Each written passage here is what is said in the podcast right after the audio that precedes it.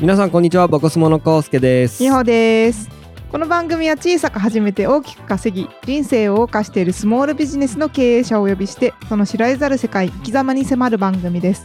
今回のゲストは映像作家の根田春樹さんです前回は春樹さんって何してる人なのということをお伺いしてきましたが今回はどんな家庭環境で育ってきたのかという過去のお話を聞いていきたいと思います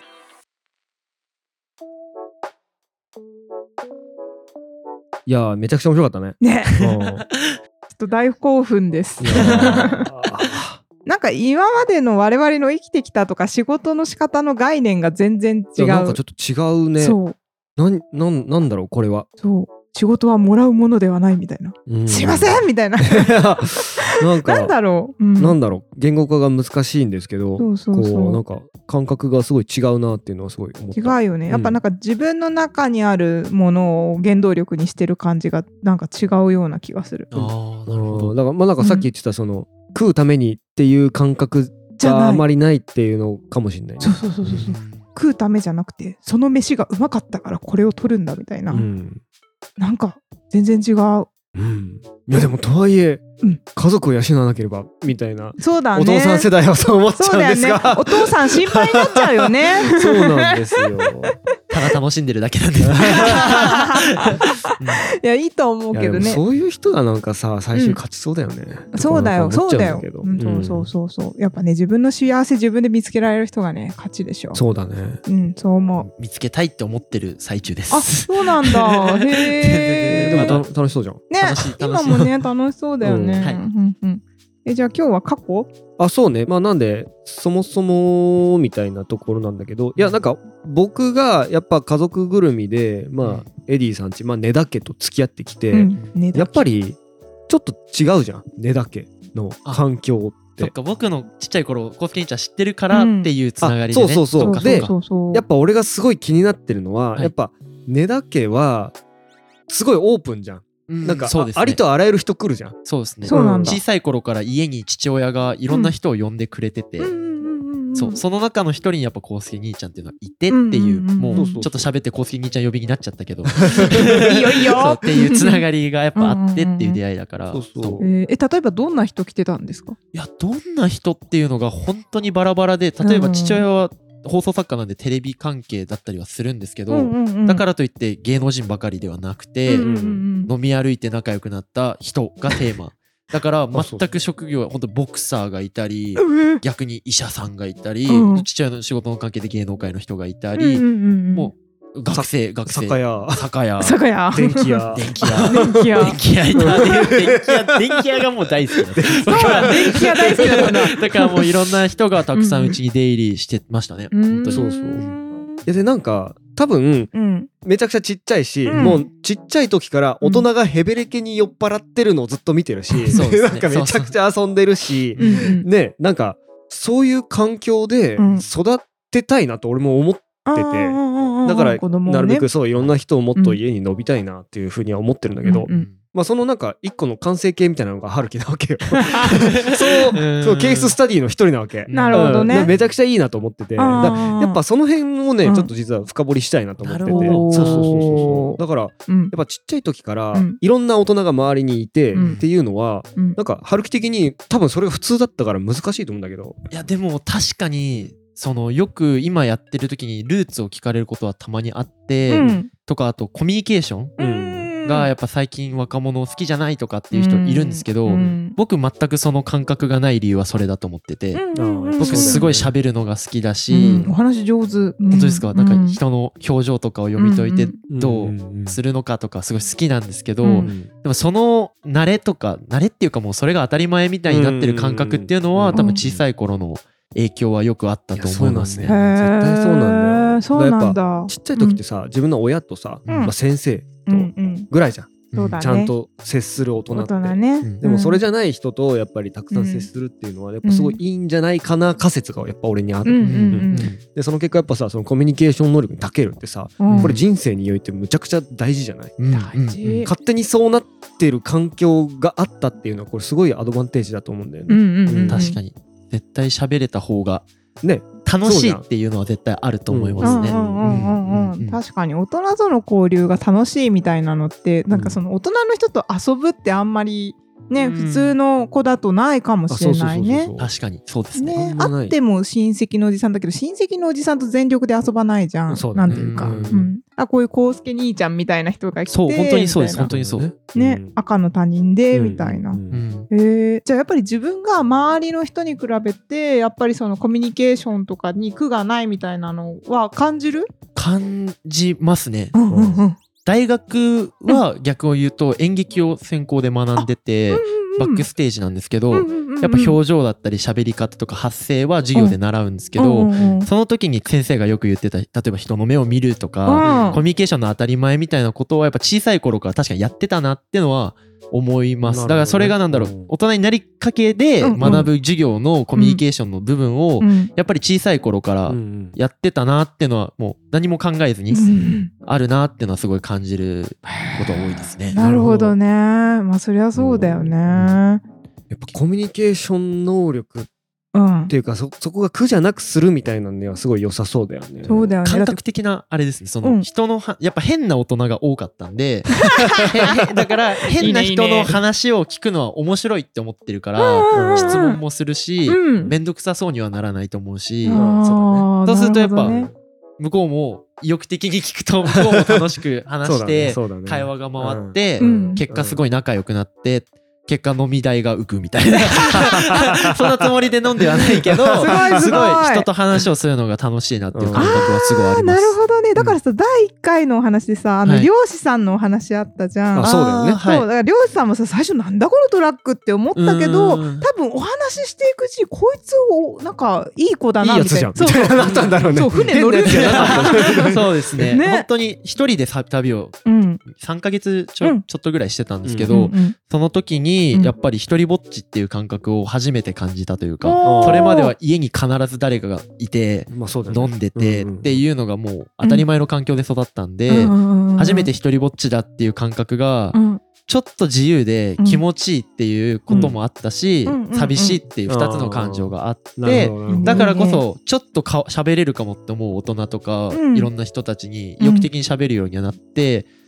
もともとコミュニケーションは好きだったけど多分去年ぐらいから喋るっていうことは特に好きになってきたかへなあってーすごいそれは面白いね。はいまたなんかぐっとでかい面白くなりそうだね。 そうそうでかいでかいうんなるほどあとあれですねあのコロナうんうんうんが来て配信がどっと増えたじゃないですか、うんうんうんその時にやっぱ最初にやっぱ配信の仕事っていうのうをん自分もやることがあって、うんはいはいはい。その時にこうカメラの後ろ側で会話を聞きながうらん質問を想像したりとか、うんうんそういう時うんにやっぱコミュニケーションっていうのをすごい、なんだろう喋らないコミュニケーションというか、うんうんうんこの会話がどう進めばいいのかみたいなのうんうをんうん勝手に頭でディレクションしてうんうん仲良くしかも喋っていくっていうのが何も考えずにするようになっていくとうん余計楽しいというなるかほどめ。ちゃめちゃ楽しんでるのが伝わってくるね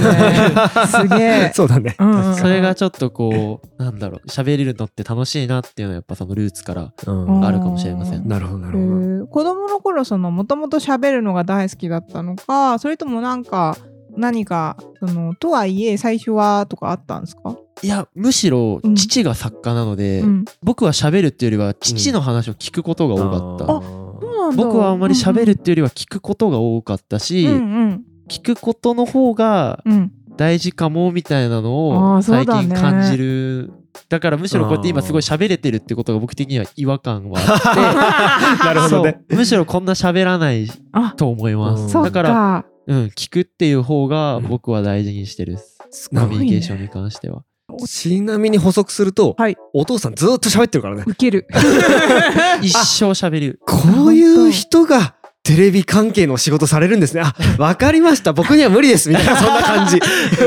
まあ業界の方エだもんンねタメ業界とはきっこれか、みたいな。あうんうんんこういう人が作ってるから面白いのね、みたいなう。んすごそうすすっごいもう、だからもうずっと喋ってるし、うん常にアンテナ張ってなんか面白いことないかってずっと探してるから、ごいなあ、こういう人が作ってんだって本当に思った。小やっぱ学生の時に父親とやってて一番楽しかったゲームうが、んオープンテラスのカフェに父親と行って、うん歩いてる人うのんうん 職業年齢今考えてることを当てるっっていう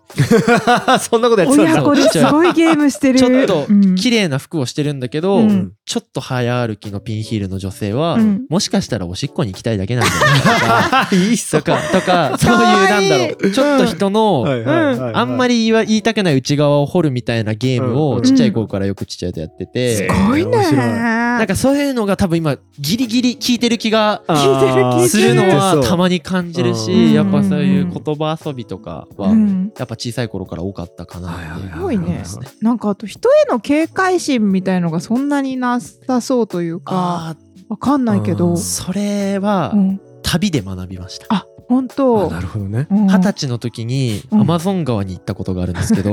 ブラジルのブラジルのはいうん成人式にうんあの母親からマイルをプレゼントでもらってででお母さんだ なまそた粋なプレゼントねやお母さんで調べたらどこへでも行けてうんでよしじゃあ行こうと思ってうんやっぱちっちゃい頃からサバイバルとか旅に興味があってうんアマゾン川を一人で下ろうと思ってうん下ったんですよ。うんうんでその時うにんそのコミュニケーションというかその意欲的な気持ちは学んだかもしれないですね。そのあそうなんだああそうだねなんか一回民族に捕まったんですよ。どういうこと民族に捕まったでその時に絶対こう俺は安心だよみたいな、うんこう広げることは重要だなって警戒心なくオープンにオープンにすることが重要だなと思ってもうすっぱだかになってうんす捕ごらえいられてうんでも頼むよみたいなうんで多分絶対殺されるなと思ってうんでどうしようみたいな許してみたいな感じでうんパッて見たら僕大学4年間和太鼓専攻してたんですけどあー民族太鼓があってうんその太鼓のところでわーって走ってうん沖縄のエイサーを叩いたら、うん超仲良くなったっていうなんだろうちょっとした武勇伝じゃないけどちっちゃいあの経験はあります、フすげィえクションのような すごいねそうそれはそでも本当にそれがきっかけそ、うんうんさっき1話で言った、うんうんその時の自分をもし GoPro で撮っていればそうだね多分面白かったんじゃない残しときたかっいやそうだよたねなってそれは残したいと思うわそうだねでそううんそれで帰って最初に GoPro のまだ初期の解像度の低い GoPro を買って、うんそっからカメラを始めたっていうあー自分の多なるほ分ルーツにもなる旅がそはいはのいブラジル旅でコミュニケーションとかカメラとうかんなんか今の自分にすごいつながるそれこそこの経験でうんおもろいやついるよっていうので今出会ったのが CEO なんですよあーなるほどね多分うん当時その頃ファッションが好きでうん仲良くなってたううんんえっと古着屋の店長さんがううん「お前絶対気合うやついるから紹介するわ」って言って紹介してもらったのが今のモバイルハウスを作ってるチームの代表だったりのあー家面で白古着屋つながりそなうんだ古着屋の店長が社長を紹介するってどういうことよ いやなんかそういう本当にわけのわからないつながりすげえでな出会いがあったし、うんでもそのきっかけはその旅からかなっうんてうんうんう思んいますね。これそれ二十歳のプレゼントお母さんすごい良かったねまあそうだっねていうね,、あーだし確かに残したいわなそんなことあったらいやそうそれめっちゃ残しときたいわねえ悔しいね 私その記録っていうのがうん僕的な勝手なイメージなんですけど、うん今後もっと重要視されていけばいいなってんそうだね確かにねうん記録ね、ううんんいや結構軽くなってると思うんうで、んうん全部フリーでってなってるんで、うんそこがこうもっと価値が上がればいいなってうんうんうん願いながら活動してます。いいねすごいえあともう一個聞きたいのがどうぞ周りにいっぱい大人いてさまあいろんな人と喋るっていうのはまあそれはそうだと思うんだけどもう一個俺が気になってたのはうんまあめっちゃなんかいろんなタイプの人がいたじゃんうん学生もいればそのねうんあの芸能関係いればうんうんうんうん酒屋のお兄ちゃんかうらんあのスナックのママみたいな人もいるじゃん電電気気屋さんとか屋もいるしみたいなうんなんか電気屋さん気にそなるこでなんか、うんなんつうのかなやっぱ大学卒業してそのまま就職みたいな道にやっぱ行かないよねみたいなのうがん春樹見てすごい思うんだけど、うんそこにもなんか影響あったりした、ういやそれどどううだだろろううなんだろうでも、うんそれに関して思うのは、うんん絶対に面白いって思う感覚がなんだろうなんて言うんだろうな、うん自分が選択するうんうんのは面白くなきゃいけないというか、ほう変な状況にずっといたから 自分が取る選択肢はうん面白いべきだみたいな。うんえー例えば大高校を選ぶ時とかはうん面白い高校を選ぼうとか、うん大学に行く時は面白い大学を選ぼうとか、うん選択肢の中に、うんなんだろうワクワクした気持ちを持つことは、うん多分そういうところからあだーかなるほどらそのとりあえずここでとかはなかったと思いますあーどんどんとりあえずここではない偏差値がどうこうみたいな就職に有利とかただバカなんで、それは、そのそこに関しては、あの、偏差値は低いんですけど、 選択肢はねそうそうそう、だけ ど、選べる中では、面白い選択をしようっていうのは、へー捉えられてる時も、うん、太鼓を叩くか叩かないかっていう選択肢の時そうだねに、命がけだよ叩いた方が面白いだろうとか、モバイルハウスを作ってる時に、うんここのか角を丸めた方が可愛いか可愛くないか、これデザインの話なんですけうどん、とかそういう時時に面白い方を取るっていうのはやっぱうん生まれた環境の中あで、ーあったのかなへーイケてるとか最近多い言葉だけど、うんおしゃれかっこいいとかよりも面白いかどうかを重ユーモアがあるかどうかを大事にしてるっていうのうはん多分そういう変な人たちとい るから多分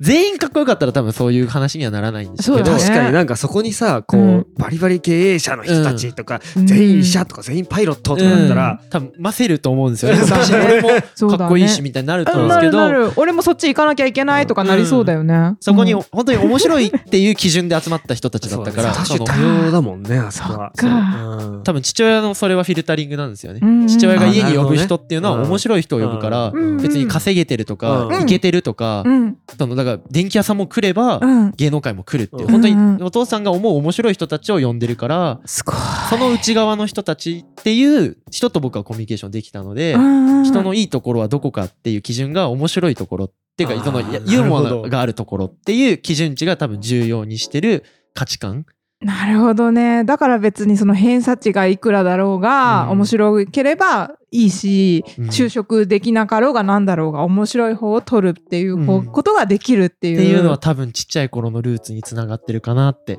思います。あ面白いすごないねだからその多種多様だから、うんなんか何やってもいいは大丈夫とかなんかそういう感覚というよりかは、うん、面白いフィルターができちゃったんだよ、うんそこそうだで、ね それめっちゃ面白いわこんな環境にいる俺面白くなきゃみ たいななんか間違いないやろ本当にそうだと思う。 あー面白いな父親にそのお土産話を喋って、うんおもろいかどうかみたいな。それハードル高いわみたいな。もいやでもう倍で返してくるんで、そこをとこう、自分もなんだろう、うおんもろく喋れる必要があるなっていうのは、は面白意い識的に思ってるかもしれません。すごいね、でなるほもすごいなこれはでもお父さん嬉しいだろうねこんな風にいやこれ聞いたら泣いちゃうねね えそう面白いお土産話を持ち帰ろうとする息子ちょっと泣いちゃうね絶対マイク越しでしか喋らな いです。そんな家では、家では絶対喋らない。 そうだようん、でもそういうのはあると思います。 そうへーそうえでもちなみにその大学で演劇、はい、とかを専攻したのもなんかこうあったのその辺そうですね。やっぱ父親の影響は絶対にあったと思います。そおのーなんだろう、そのものづくりだったり、そういうう演劇だったり舞台だったり、うん映像だったり映画だったりっていうこうフィクションの世界っていうのに、うんうんやっぱ小さい頃からうんつながりはあっうんてやっぱり、うんうんそれが面白いだろう。だ大学の学部選びは芸術学部うんうんを選ぶだろうとか、うんううんんっていうこうそっちはありましたね確かに。あったんだ、うんうん、そのそうそれはもう当たり前の感覚になってたかもしれえません。ーうんそれは高校の時にそっちの方向を目指そうと思ったみたいな感じなの、僕ずっと野球をやってておう体育会系みたいうんうなんチームにいたんですけど、うんなんかそれ意外だけではないうんこのユーモアとか、うんクリエイティブな世界ってワクワクするなっていうのはずっと思ってて、へなんーかこっちに進んでみたいって気持ちはふわっとはあったんですけど職業もいっぱいあるし、うなんなら職業作れる時代だし、うんなんかどれになりたいかは分からなかったんですけど、うんなんとなくなんかこう作るっていうことが楽しいだろうなって思って大学は演劇のバックステージの方にを学べる学校に行ってうんうんそうですね今はそこから映像っていう風になってそうかます古着屋のね店長のそこおかげ で、らそこからそうですねうん、今の社長さんと出会ったのも大学の時ちょうど2年ぐらいあ23年前なのでそうなんだそうですね大学の時大時ですうね、んうんうんうんうんでもその頃は僕また別のイベントチームを作ってて、あそうなんだ、へーはい、で、そのイベントチームをいろいろあってやめて、うんで今次のだだ拾われたぐらいの感覚だったんですよねあ。最初は大学そうなんだ卒業して自分でうん経営じゃないけど自分が頭としてやりたいみたいな気持ちがあって、うんうんうん自分でチームをコミュニティを作ってそこでイベントをしてたりしたんですけど、うんイベントコロナっていうことうでんバツンっていうのがあって、うんそっかでどうしようって思ってた時に、うんちょうどその今のうんまあ、それこそ三茶の僕らの家うにんうん読んでもらってうん行ったら、うんなぜか初めて初めましてみたいな感じで行ったのに「おかえり」みたいなテンションで迎えられてうんあ多分絶対気が合うっていうのが多分なんとなくあって。ったんだ、へーうんそうそれこそ僕の実家なんですけど、うんあの僕の部屋があの今あの多分公式兄ちゃんも言ったことある、うんコンテナなんですよ、はいはいはいはいはい部屋にリフォームのタイミングでコンテナをくっつけて、うんそこを部屋として今僕もらってて、へーあの前の仕事部屋そうお父さんの仕事部へ屋を僕の部屋として今受け継いでるんですーけど、あーちょっとなんだろうモバイルハウスとかうんコンテナハウスとかにあ確近かにいところにうんもともと住んでて、すげえなあそっかあれコンテナなのかあれコンテナなんですよあー早いだから話をするときにそうの、ん住みさの価値観が違うっていうかうん別になんだろうなうん床暖とかはいはいあー防音とかはいそうはいいう今世の中で求めるシャワーとお風呂別とかそういうことではなくて、うんここの壁のこの丸さがいいよね